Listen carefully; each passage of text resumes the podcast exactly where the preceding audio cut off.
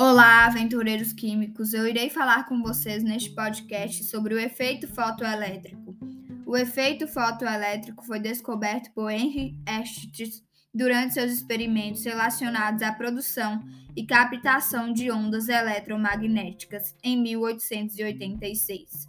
Mas a explicação teórica para este fenômeno só foi feita em 1905 pelo físico alemão Albert Einstein o mecanismo do efeito fotoelétrico era controverso, uma vez que, de acordo com os conhecimentos do eletromagnetismo clássico, um corpo iluminado por uma fonte de luz deveria absorver toda a energia luminosa irradiada sobre ele.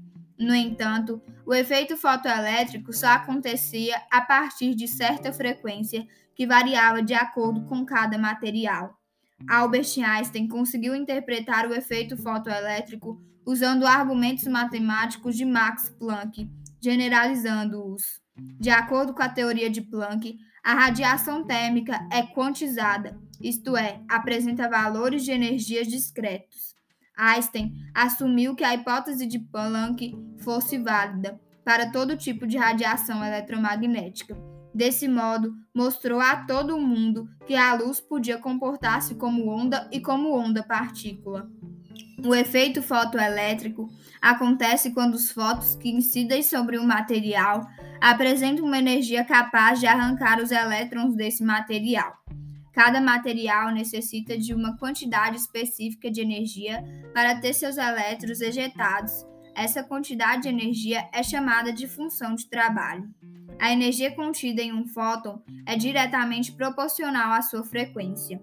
Essa energia é transferida para os elétrons do material na forma de energia cinética.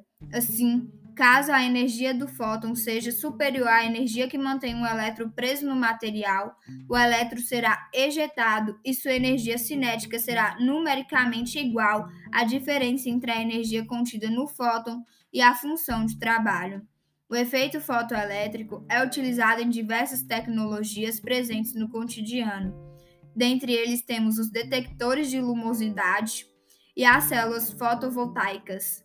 E é isso, espero que todos tenham entendido. Tenham um ótimo dia.